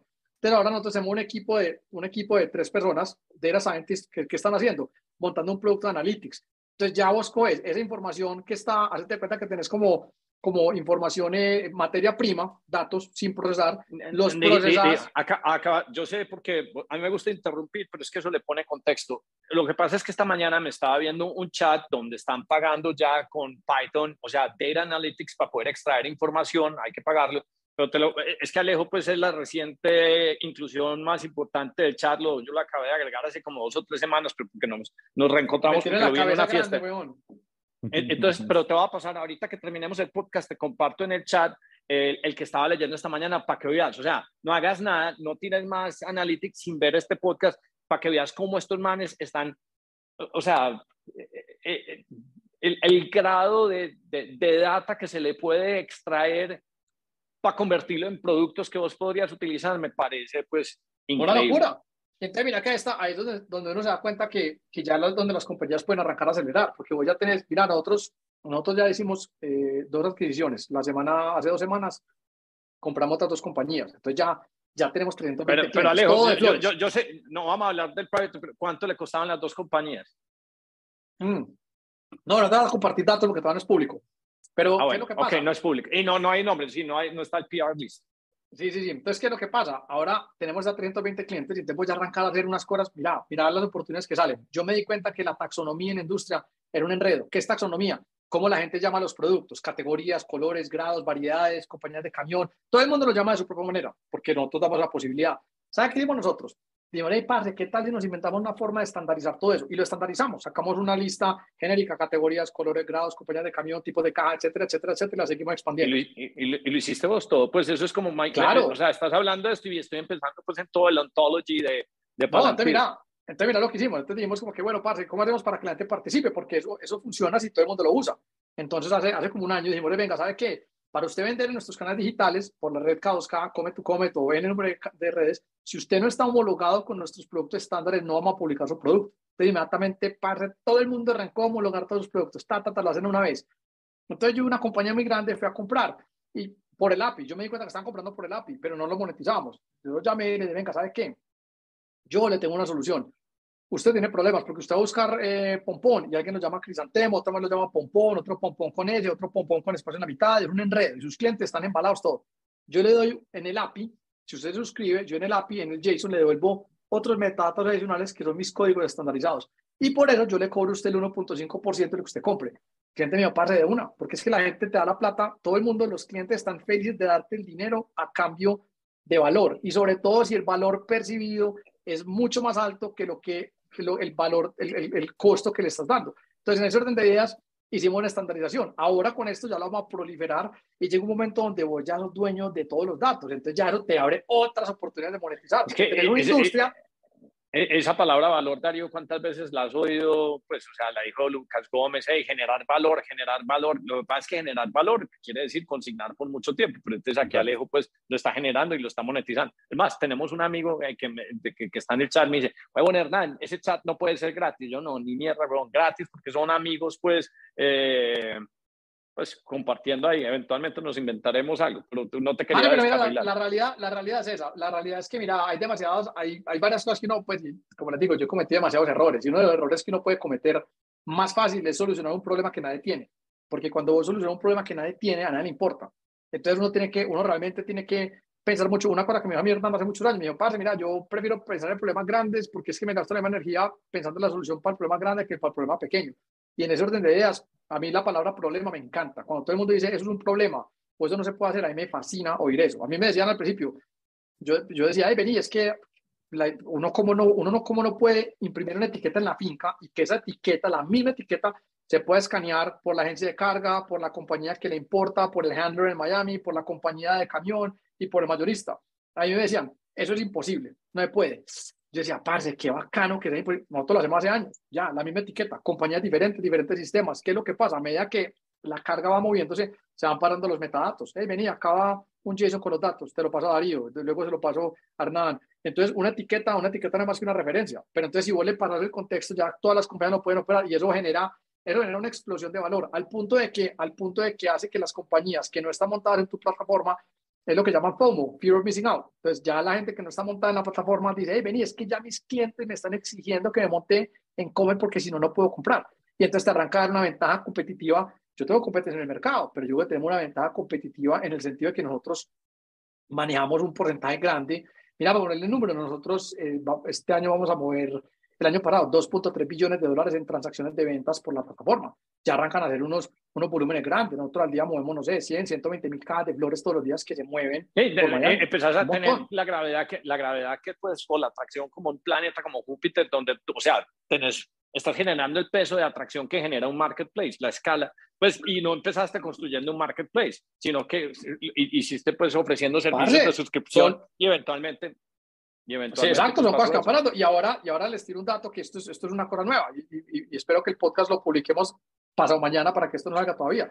Y es como que ya la semana pasada, con, pues yo tengo una junta ya y en yo estoy en la junta y ya contratamos un CEO y el CEO viene de una compañía que se llama Weedmaps, un man, un man, una calidad donde tiene una cantidad de conocimiento de, de todo el tema SaaS, e-commerce, Entonces ya este man entra con ese rol ya, yo ya me salgo al lado de CEO de la parte operativa del día a día, me puse un título que es Chief Innovation Officer, me quiero enfocar por ahora en la innovación, nadie que me reporte a mí, solamente poderme sentar a pensar en, eh, de nuevo, qué problemas grandes hay en la industria para, para inventar soluciones, ni qué las tengo que hacer, es inventárselas para tirarlas al equipo para que les hagan pressure testing para ver si yo, yo, creo, yo creo mucho pues que el retorno más grande está en pensar, pues, por eso pues han oído la historia pues de 10 AM en, en, el podcast, eh, Viste, Alejo, ¿cuánta gente tenés en este momento? O sea, ¿cuánta gente trabaja bajo la umbrella del holding pues, de Comet?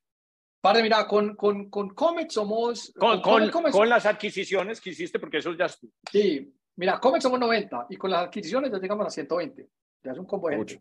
gente. 120, 120 personas que están ayudando a procesar en el mundo de las negocios de, las flores 2.5 billones de dólares en, negocios de flores. 2.3. Mm, exactamente. 2.3. Oíste, Alejo, pues obviamente pues me parece, eh, o sea, me parece increíble porque pues siempre hemos estado muy conectados, pero apenas te veía caminando por la plataforma y la velocidad y lo snappy que es, me parece pues una putería y que todo esto hubiera sido craneado por un man de Medellín, aquí con equipo de Medellín, todo eso me parece una nota. E, e, e, este vertical, Flores es tan grande que te vas a quedar ahí o estás pensando replicarlo en otros verticales? Vale, mira, esa pregunta me la he hecho demasiadas, demasiadas veces a lo largo de mi vida y toda la respuesta. Por ahora no, por ahora es quedarse en el vertical de las flores, por una respuesta, pues por una, por, por una explicación muy sencilla. En el monte de la flores nosotros estamos súper bien posicionados. Yo diría que somos el número uno en América, ¿cierto? Europa es 10 veces más grande que Estados Unidos. mucho más difícil, mucho más competido. Pero en Europa... En flores.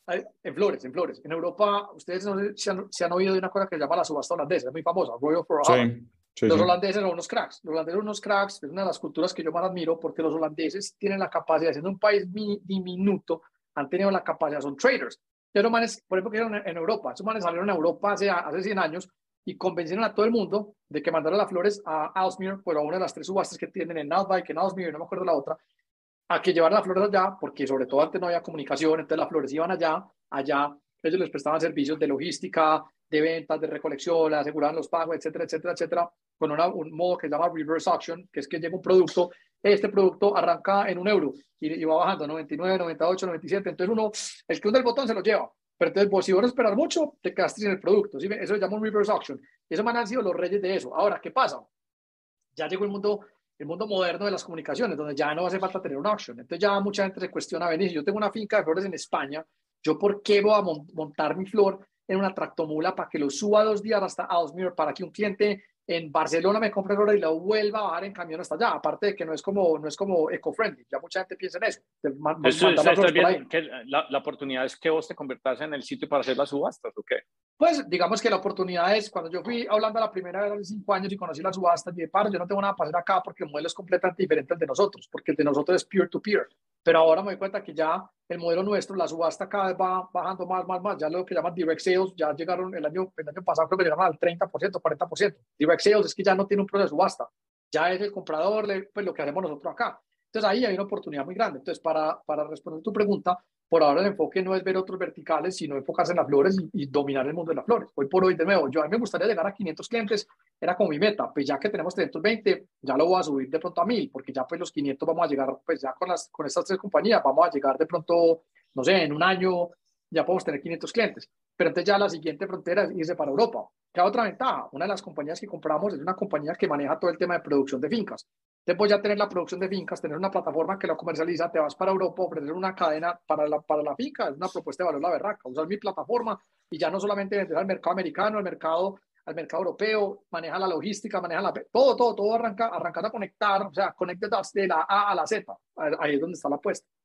Eh, Alejo, esas startups o, esas compañías que han comprado son colombianas, son gringas, están en dónde?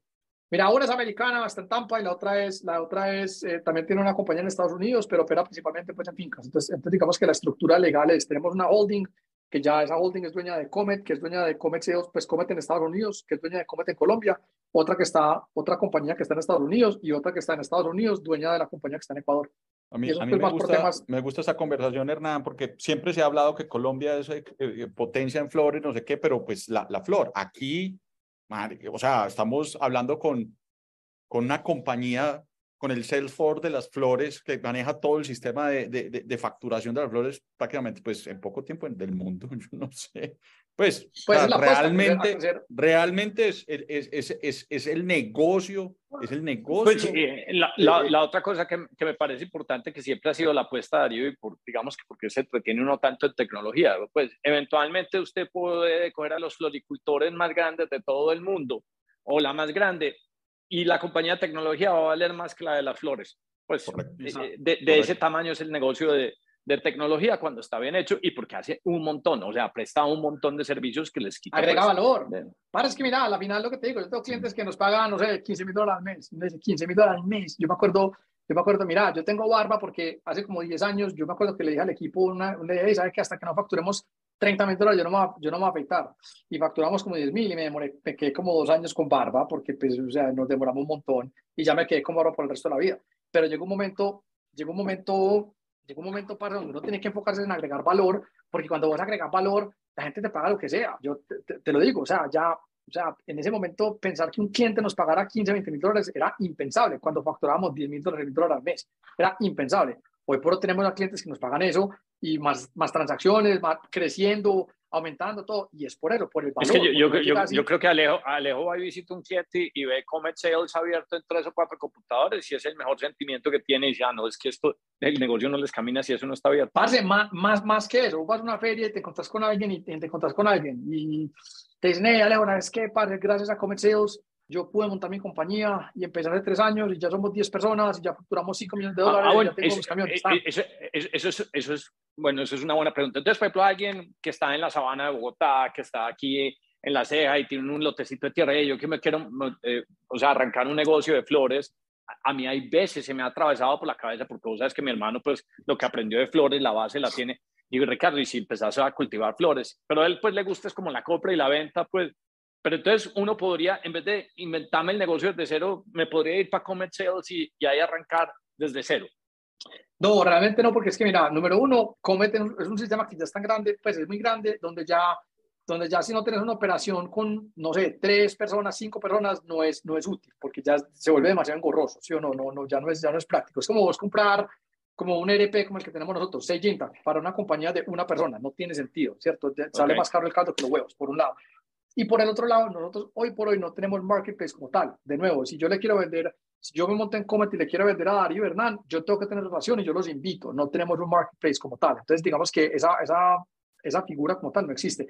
Ahora, son de, las, son de los temas que estamos considerando a futuro, porque es que ya es como que, hey, vení, yo puedo montar un marketplace donde la gente pueda entrar y pueda, pueda ver una oferta de una cantidad de flores y ya la finca se conecten, ofrenten por ahí y realmente las compras vengan por allá. Yo creo que, digamos que eso no lo tenemos en el roadmap, pero es una cosa que yo vengo pensando pero rato y ya, con lo, ya tenemos la masa crítica. O sea, porque tenés toda la medición de la intención, pues, o sea, estás viendo las, las, las, las transacciones. Es como, de alguna otra forma, pues es como eh, puede que Google no sepa, no sea una compañía de hoteles, pero pues tiene un montón de search de hoteles, tiene un montón de search de aerolíneas. Entonces, como tenés toda la intención, eso se podría convertir en algo donde se, se originara o creara ese match, pues entonces podría. El, título, el título nuevo tuyo es Chief Visionary Officer, ¿cómo fue que te pusiste? Innovation, Chief Innovation Officer. Chief Innovation y Officer. Y es como que va a ser una locura porque me voy a volver como a lo básico. Yo no quiero, yo no quiero, pues parte de lo que me preguntarán es, hey, ¿quieres tener equipo? Yo no, no, yo no quiero que nadie me reporte. Yo quiero estar en la parte operativa, quiero estar, me la, me la quiero sollar, ser transversal a los equipos, eh, potencializar las herramientas, pensar, pensar, pensar. Y sabes que otro tema que, que no habíamos mencionado, pero que es súper clave, es todo el tema de cultura. Padre, yo creo mucho en el tema de la cultura. La cultura es demasiado importante. La cultura es importante cuando uno crece. Cuando, cuando éramos 10, eso, eso no importa porque uno ve a todo el mundo y interactúa a todo el mundo, pero a medida que uno crece, uno ya no, uno ya no, uno ya no tiene la oportunidad de interactuar con la gente. Entonces, para mí, ¿qué es cultura? Cultura es como la gente se comporta cuando uno no está por ahí. es demasiado clave. entonces, entonces, a vos te va, pues no sé si lo viste, pero entonces te debe gustar mucho el último podcast que hicimos con Antonio Linares, donde básicamente el man se metió unos deep dives y, y entonces el man analizó Microsoft, dice Microsoft eh, es porque Satya Nadella pues cambió el aspecto cultural, porque vino Bill Mar, eh, ¿cómo es que llamaba este, el calvito Steve Ballmer, que era un mercenario, y Microsoft empezó a hacer cosas, o sea, invirtió en, pues, pues en Azure, en GitHub, compró OpenAI, ya todas estas cosas importantes, porque hay un man que dijo, si impactamos la cultura, mejoramos la innovación. Entonces, 100%. Padre, y, y sabes qué, y una cosa, no tienes que invertir en el equipo. Mira, cosas locas, no lo que te digo, hace, hace dos años con el For the Week, pues ya, o sea, y, y yo, y yo pasé como muy, muy de experimentar. Es como que, ah, es que de pronto no funciona. No, es que uno no puede, uno no puede no montar en bicicleta que porque ponte cae, uno monta y cuando mm. cae, uno se levanta, se raspa, a veces duele, a veces no. Pero cosas como estas. Montamos por the week, guidelines. Yo no, no, yo no creo en las reglas, yo creo en las, los guidelines. Guidelines. El equipo tiene, porque la gente me decía, Maric, pero ¿cómo vas, a, ¿cómo vas a darle un día a la semana a cambio de qué? Y la respuesta es muy sencilla, a cambio de redundancia. Porque es que en mi compañía, en Comet, cuando, cuando alguien va a salir a, cuando alguien va a sacar por the week, el equipo tiene que tener redundancia. Si nosotros tenemos un equipo, tan, y alguien llama, eh, Darío, vení, necesito que hagas tal cosa. Ah, ellos se, se autocuran. Alejo, claro, Alejo, Alejo es el, único que sabe y no está hoy porque está en For the Week. A mí me decían, venga, venga, venga. Entonces, ¿por qué están en For the Week? No pueden. Tienen que hacer los equipos. Se, se documentan todo, hacen cross-training, de manera que cuando alguien, ya todos los años, parce, ¿cuánto vale eso por una compañía? Alguien se va, nadie se da cuenta porque todos están cross-training a cambio de For the Week. Y aparte de eso, todo el mundo tiene puentes cada semana. Usted no puede vivir mejor que eso. Aparte de nosotros tenemos permisos. la figura de permisos. Vea, yo he escrito blog post, yo escrito blog post, porque la gente dice, mañana tengo que sacar la tarde porque.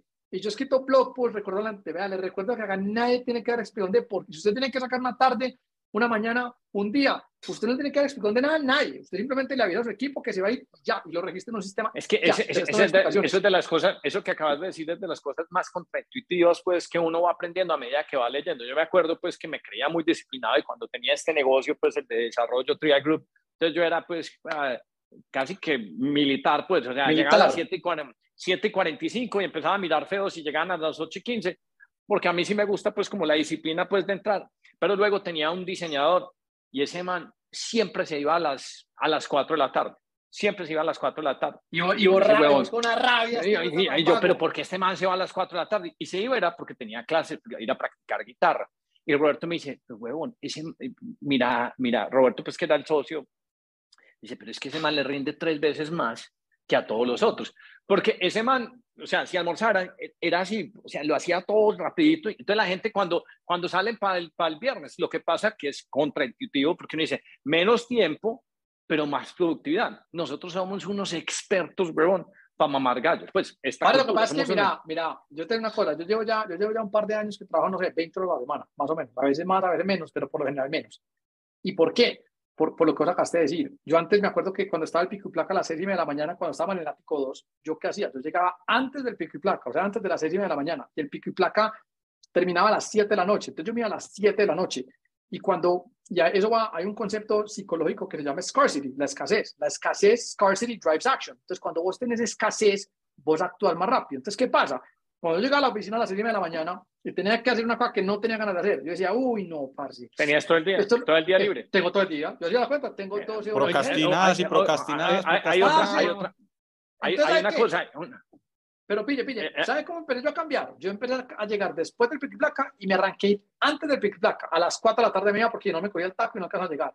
Entonces, como llegaba ya después de las 7 de la mañana o a, o a las 8 de la mañana, y me antes de las 4, cuando llega la avenida, chop, chop, eso era parte de una, y uno se arranca a mentalizar así, y yo por eso creo en el modelo de productividad, no en horas nalga. Yo intenté, me acuerdo que un amigo me decía, no, tienes que poner Time Doctor, que para mirar las horas, y yo, mire, el No, eso sirve para nada, y sobre todo, y sobre todo cuando hay, y sobre todo cuando hay tanto conocimiento. Eh, eh, el, ejemplo, eh, el otro ejemplo sencillo es, usted se monta en un avión y usted tiene que trabajar en el computador, pero usted, si, si usted le quita el cargador y no puede cargar, sino que tiene lo que le dure la batería, yo no sé, pero milagrosamente uno lo termina y le sobra no, tiempo. No, no, no, es que no es milagroso. ¿Sabes qué es lo que pasa? Es que, padre, mira, hay un libro que, si no se lo, se lo tienen que leer, Robert Cialdini, Influence. Y es, y es un libro, es, un libro espectacular, un libro de psicología, yo no entiendo una cantidad de cosas. Y el tema de la escasez es demasiado importante. ¿Vos por qué te más productiva en el avión sin la, con la batería?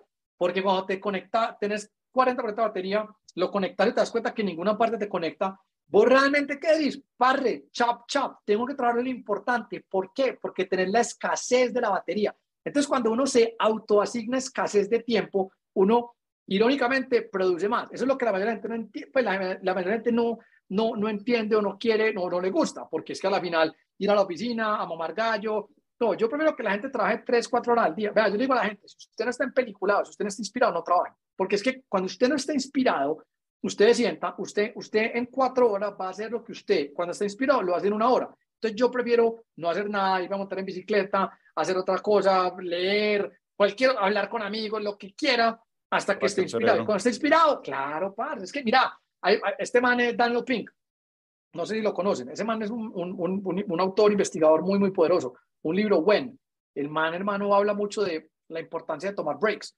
yo, nosotros en la compañía le, le, promovemos a que la gente tome breaks. Nosotros, mira, yo tengo una política de vacaciones limitadas desde el 2015 y, es, y a veces el, único problema de la vacaciones limitadas es que la gente no saca suficientes vacaciones. Nos toca empujar a la gente a vacaciones. Nosotros mandamos a todos los equipos una vez al año, lo mandamos a Nuquí, tres noches, cuatro días. Ahora van para Guajira, tres noches, cuatro días. Todo. Para, fomentamos que la gente descanse. Entonces, todo el mundo dice, pero vos, ¿cómo haces que tu equipo, semana de cuatro días, todo? ¿Sabe qué? Es que cuando uno se da cuenta, cuando uno se da cuenta que es una maratón, no es un sprint. Entonces vos, si vos todo el rato le estás dando a toda, a vos no te da, o te cansás. Uno lo que tiene que hacer es que uno tiene que, uno tiene que darle duro, descansar. ¿Qué, ¿A qué ritmo? Al suyo. A mí no me, yo no voy a estar haciendo micromanaging, cada uno lo hace. Y sabes qué, funciona. Aparte de eso, hay un tema que Daniel Pink lo dice muy claramente, para que la gente realmente esté conectada, vos tenés que cumplir con tres cosas. Número uno, mastery. Le tienes que dar la oportunidad que la gente va buena en lo que está haciendo. Páguele cursos, mándelos a estudiar, déle herramientas poderosas para que la gente esté conectada con eso. Número dos, autonomy. autonomy, parce, la gente trátala como adultos, que no tengan horarios, que manejen sus vacaciones, que hagan lo que les dé la gana, con tal de que tengan los resultados. Y número tres, que tengan un propósito, que sepan lo que están haciendo, para qué es, cómo nos afecta a nuestros clientes, cómo afecta a nuestro equipo, todo. Cuando la gente chulea las tres cosas, la gente está en peliculada. Y la gente en peliculada es mil por ciento mejor que la gente no en peliculada. Entonces, yo que me he enfocado todos estos años en tener un equipo de gente en peliculada, porque la gente en peliculada es mejor, y ¿sabes qué? Yo me tengo que preocupar de menos cosas. Yo, mira, yo trabajo de la casa hace tres años, ya me fui para Weaver, pero yo nunca veo a nadie, no me interesa. Yo no, yo no sé si la gente llegó, no llegó todo KPIs, todos los equipos tienen unos KPIs y, y el KPI más importante, los estados financieros. Ya, más, más, el resto es paja. Ve cómo va tu compañía. Súper bien. Mostrame, mostrame, el PNL. Mostrame el PNL. No, eso, eso mismo le decía yo. No, vamos súper bien. no, parce. Eso mismo le decía yo a Josh y yo, ay, no, pues cuando trabajaba en esta compañía, y, ay, te voy a mandar el latest investor update. Y yo, marica, decime cuánta plata en el banco, no más. Decime ah, cuánta plata en el banco. Mira, no más. Mira, yo aprendí, yo, yo me acuerdo que cuando estaba estudiando en FIU, yo iba, yo iba a clase de, de, accounting y me parecía lo más aburrido, yo no entendía nada, todo. Yo aprendí contabilidad haciéndole reverse engineering, viendo lo que pasaba causa-efecto con mi compañía. Ay, mira lo que pasa en el balance, el cash flow, el PNL, tum, tum, tum. Entonces, hoy por hoy, usted puede, vea, a la hora de la hora, como que, ah, ¿cómo va la compañía? Súper bien. Muéstrame el estado financiero y ya, el resto es pa, porque es que los números no dicen mentiras. Entonces, en este, en este orden de ideas, yo le quedado con los equipos, para que haga lo que le dé la gana. Es más, esta mañana tuve una reunión con el equipo del el, el, el, manager de Customer Support, y era con el tema de salarios. Para ¿sabes que Vamos a hacer un cambio. Le vamos a usted un presupuesto anual para que ustedes se lo repartan a su equipo como usted le dé la gana, cuando quiera, como quiera. Yo le recomiendo cada trimestre para que le dé bumps, tan, tan, tan, todo. Pero esa base de resultados y a la final, a nivel compañía, PNL y todo lo que la gente hace, hay que conectarlos con el PNL, porque es que eso es lo que verdaderamente importa. A vos no te sirve de nada tener un diseño gráfico que es muy teso y te hace 20 imágenes todos los días, ta, ta, ta. Y si eso no se, si eso no se traduce en, en, el, en el bottom line, ¿qué estás haciendo? ¿Para qué? De pronto ni siquiera necesitar ese diseño gráfico.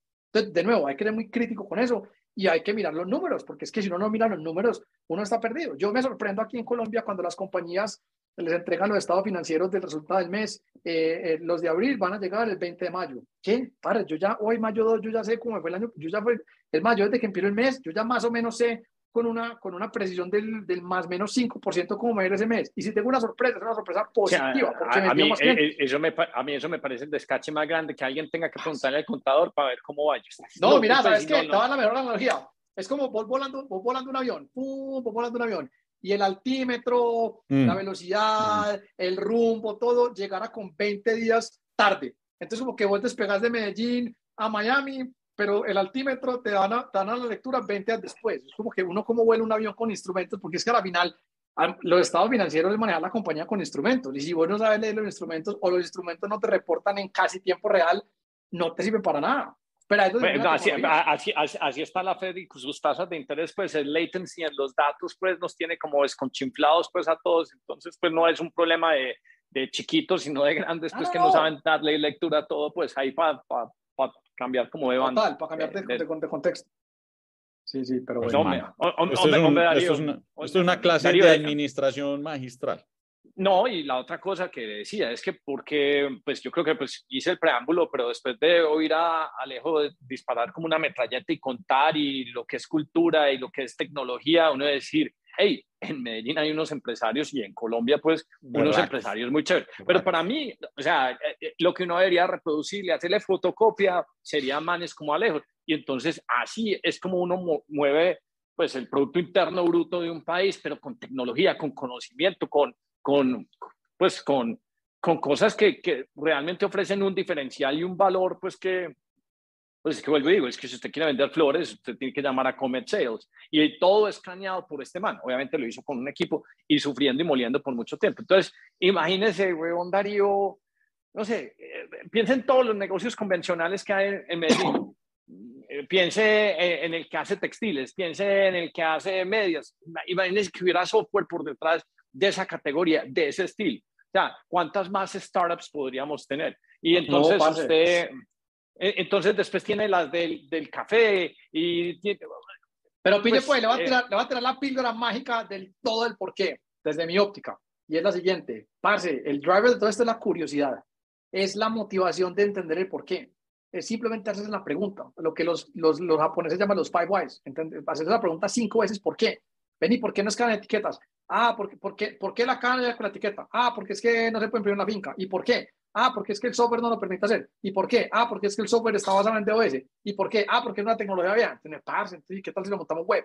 Pero es, un, tema de, es un tema de curiosidad, weón. Que es muy escaso. Ayuda, ayuda mucho tener hambre, pues también, porque perro gordo ah, no, casa, pues, entonces, eh, y, y, uno después ir aprendiendo y, y, digamos que haciendo, pues, eh, eh, racionalizando todo ese conocimiento aprendido de que, porque es una es algo donde yo pues creo que lo comparto mucho, es que trabajar por trabajar no tiene sentido. Trabajar si uno, si uno como que está construyendo y está hilando, pues puede decir trabajar cuando hacíamos páginas web por menos como activarnos y movernos, pero eso después no tendría suficiente impacto. Además porque cuando uno va cumpliendo años, uno empieza a ser consciente de que pues uno no tiene el mismo ímpetu que tenía pues cuando tenía 25 o 30 y entonces pues tenés un periodo de tiempo y las horas del día están limitadas. Sí, están limitadas. Hay que, hay, hay que aplicar el cerebro. Escasez, el concepto de escasez. Y mira, estos días que me dijo una cosa que me pareció brutal. Me dijo, parce, a 20, 40 trabajo con las manos. O sea, lo que viajar, camellar, tan, tan, tan.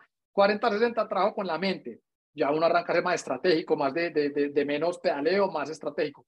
60 en adelante espiritual. Solamente puedo hablar hasta los 40 porque tengo 43, no he llegado a la parte de los 60, pero yo sí he visto como el cambio de estar metido todo el día con las manos, todo, de ser un doer, a ser ya más, a ser más como un strategic thinker, donde uno ya puede, donde uno ya, pues, porque, porque ya lo ha hecho, porque uno ya lo ha vivido, que yo también esa es otra parte que muy de acuerdo con lo que os decía al principio. Para uno tiene que uno tiene que estar listo en cualquier momento de la vida, de remangarse las mangas y tirarse al pantanero. Si usted, en el momento que usted pierda esa habilidad, ahí es donde usted ve un perro gordo que no caza. Yo no me siento así, te digo la verdad. Yo, pues, parce, te digo que con más ganas de cazar, imposible. Y así, y yo, o sea, ¿por qué? Pues, pues no, me, no, no, me va, no, me va, a caer ahorita la casa porque vamos a ver en qué, vamos, qué más, qué más cacerías tenemos. Por eso te digo. ah, Darío también, obviamente. Se vuelve, se vuelve un estilo de vida, se vuelve un estilo de vida, se vuelve un estilo de vida, parce, a la final es, es es una esterilidad que es una, es una aventura, weón. Pero de nuevo, like, pues, it's about the journey, not the destination. Y mientras que uno esté desarrollando el journey, parce, el destino, o sea, los destinos son unos sitios muy bacanos que uno celebra y todo, pero son muy efímeros. Uno se mantiene en el camino. Oíste, Alejo, vos que sos gran lector y que tragas información, vos tu Twitter debería ser más activo y de pronto sacar dos o tres snippets de las cosas que estás leyendo, pues decir, ay, qué tan bacano, este me lo debería leer, o por lo menos empezar por... es que, ¿sabes qué? Parte una cosa, hay, hay necesito que me den unos tips porque yo soy un animal para la parte como de social media, yo no, yo, yo no, yo no comparto. No, no, pero es que pero no, no, lo, es que no lo, no lo hagas con el ángulo de social media, hazlo porque me lo das a escribir para mí. Y ya, arranque así. Arranque así y ya después eso va construyendo. No tiene que pensar porque es que, todo el mundo que la estrategia, que no hay que. No, no, no, no, no, no, no porque es que se va encontrando uno, a una medida que lee, uno se va encontrando joyitas. Es que un libro, a la final, veo un libro es como una montaña y usted la tiene que moler entera y al final a veces tres diamantes, o sea, una cosita de oro, todo. Hay que molerse todo entera. Entonces, sí, bacano. Me parece una buena idea para, sí, ser más activo en ese lado. Lo voy a, me lo voy a poner como tarea. Darío, ¿vos qué más preguntas tenés para don No, no, no. No, para metralleta, para metralleta Pérez, no, no más. Yo creo que ah, seguramente lo tendremos que volver a traer en algún momento porque es, es, es una tiene mucho aprendizaje. Y, una montaña de, de, información y de vivencia, sobre todo. Eso es lo más chévere, porque es pura vivencia. Alejo, te, te, felicito pues porque, pues porque te conozco desde hace rato y lo has construido pues a, a, a pedal.